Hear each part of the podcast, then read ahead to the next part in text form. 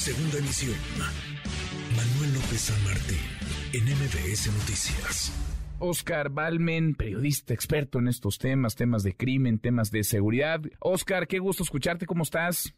Igual, querido Manuel, qué gusto saludarte. Muy buena tarde. Muy, muy buenas tardes. ¿Cómo, cómo tomar, cómo leer estas declaraciones, las de Manuel Espino, ahora con la respuesta también del presidente López Obrador?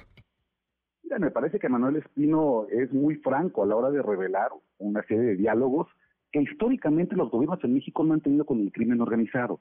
El crimen organizado en México, por definición, Manuel, no es un enemigo del sistema, es una creación del propio sistema en el siglo pasado, con los gobiernos turistas, era muy claro que los propios gobiernos elegían a los capos que tenían que ser los dirigentes de las estructuras criminales, porque era una forma de compartir el gobierno en regiones donde el Estado o no quería o no podía intervenir.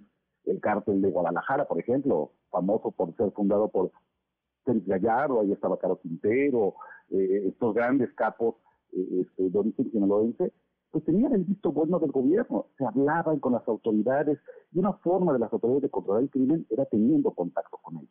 Lo vimos también en, los gobiernos panistas con Vicente Fox y con Felipe Calderón, cómo se le brinda un apoyo al cártel de Sinaloa combatiendo a los enemigos del Chapo Guzmán, por ejemplo, en, el calderonismo, se erradica a los Zetas con una forma de mantener a un cártel que fuera el que administrara la violencia y con el interlocución. La propia 4T, Manuel, lo, ha hecho. En julio y agosto del 2019, el entonces subsecretario de Gobernación, Ricardo Peralta, que hoy está fuera del gobierno, mantuvo conversaciones públicas con autodefensas michoacanas que tenían señalamientos muy duros de, de ser parte de los cárteles locales.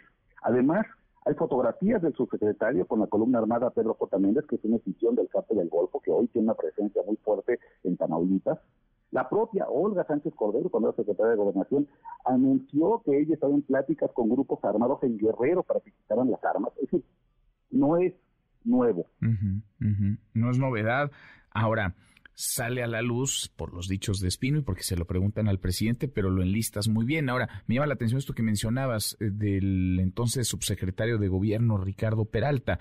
No es un asunto que fuera escondido, es decir, un asunto público. Quizá no es que se hablara tanto de eso, pero no era un asunto que se hacía a, espaldas de nadie, en los curitos, Oscar. ¿Se nos fue? Ah, vamos a retomar, vamos a restablecer la comunicación con Oscar Balmen. Vale la pena, porque en efecto, a ver, el crimen organizado se ha afianzado como se ha afianzado porque ha tenido la complicidad, la colaboración de las autoridades en distintos niveles y en distintos momentos. Y no solamente hablo de la autoridad a nivel federal, de las autoridades, por supuesto, estatales, de las autoridades municipales, de las eh, policías, de los cuerpos de seguridad y de áreas estratégicas de los gobiernos. Oscar, te, te, seguimos, te seguimos escuchando. Te decía, no es un asunto esto último que nos relatas del gobierno y del entonces subsecretario Peralta en gobernación. No era un asunto, digamos, a escondidas o en lo oscurito. Quizá no se ventilaba tanto, pero sucedía frente a la mirada de muchos.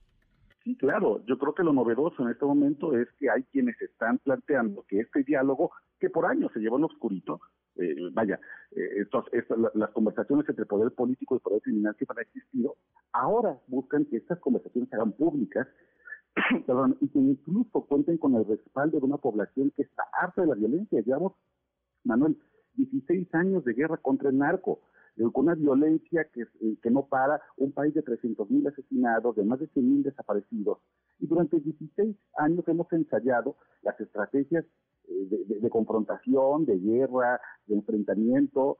Y me parece que yo creo que Manuel Espino apela a una a un clamor de un sector de la población, la, gente más vulnerada por la violencia, que dice, a ver, no podemos con las armas, sentémonos con ellos a negociar, por favor, hablen con esta gente, hablen con esos actores armados, pregúntenle si quieren y vamos entendiéndonos entre, entre todos. Esto, evidentemente, Manuel, no es producto de la imaginación únicamente de Manuel Espino. Hay experiencias internacionales, la más cercana seguramente es los acuerdos de paz en Colombia, en el cual dicen, ante la imposibilidad de controlar este monstruo enorme que es el crimen organizado, se nos salió de las manos. Entonces, ¿cómo le hacemos para sentarnos en una mesa, dialogar y ver si es posible un entendimiento? Yo creo que hay una confusión de términos, Manuel. Hablar no es necesariamente rendirse, es negociar. Y ante esta posibilidad, me parece que al menos podríamos abrirnos a la posibilidad de una conversación. Yo creo que no solo las guerras no se resuelven en la calle a balazos. Habría que ver si hay una forma de entendimiento. Tal vez sí, tal vez no. Porque además me parece que en el centro de discusión deben estar primero las víctias de la violencia. Ellos tendrían que ser el sector más escuchado en caso de que queramos ir a una negociación con el crimen organizado. Pero me parece un planteamiento interesante, al menos franco, de decir, las conversaciones, el diálogo que siempre ha tenido el gobierno, lo oscurito, ahora lo queremos hacer público. ¿Cómo lo ve la sociedad mexicana? Mm, exacto, porque de que ha existido, pues ha existido en distintos niveles, con distinta frecuencia, pero de que existe, existe y con distintas autoridades a nivel federal, por supuesto, ni se diga estatal y municipal, en donde incluso el crimen organizado desde hace un buen rato es, es gobierno en parte del territorio nacional. Oscar, querido Oscar, gracias, como siempre, qué gusto escucharte. Te mando un abrazo, querido Manuel. Muy buena tarde. Otra vuelta, muy buenas tardes. MBS Noticias.